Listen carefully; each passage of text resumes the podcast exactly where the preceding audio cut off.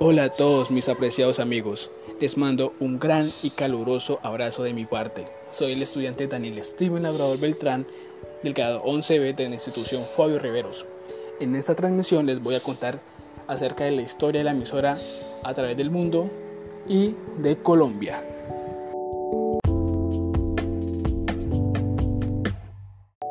La radio comenzó en la década de 1920. Se pensó para fines educativos, emprendimientos privados, ya sea comerciales o estatales.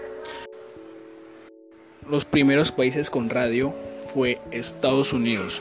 Allí es, donde, es el país principal donde se originó. Y fue en 1925 y tuvo más de 120 estaciones. El segundo fue Gran Bretaña y Alemania.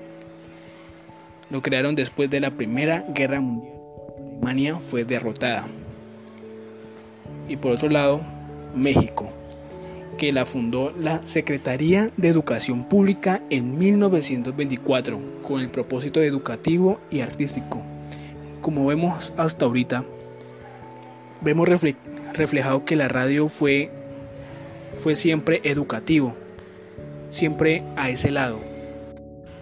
Ahora vamos a hablar sobre la radio en Colombia.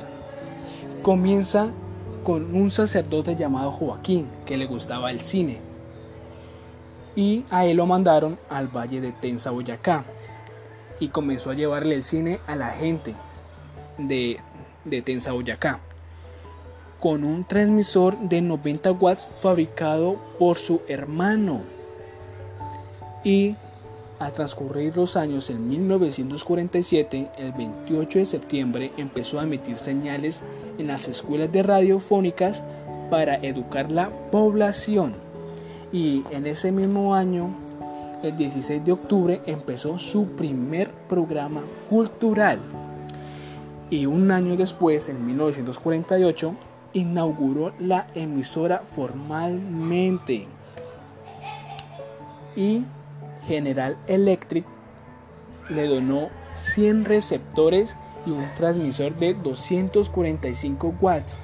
Pasó de, un transmisor de 90 watts a un transmisor de 245 watts. Eso fue algo espectacular que pasó en, en ese año.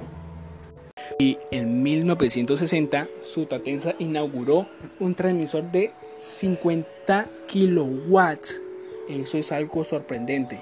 Y años después amplió la potencia.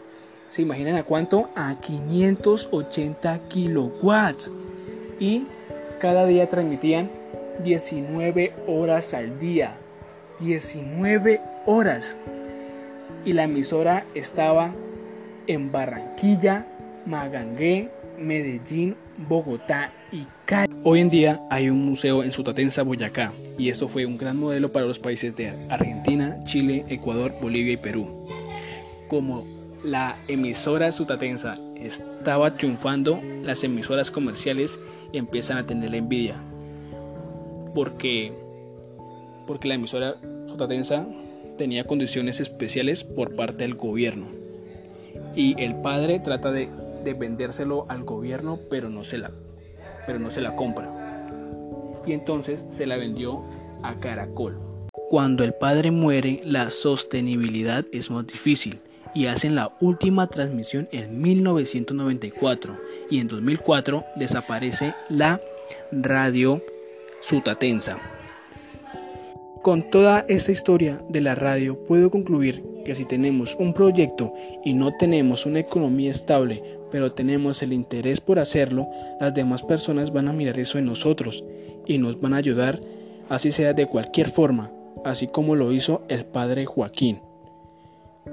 Esto fue todo por hoy amigos. Hasta la próxima.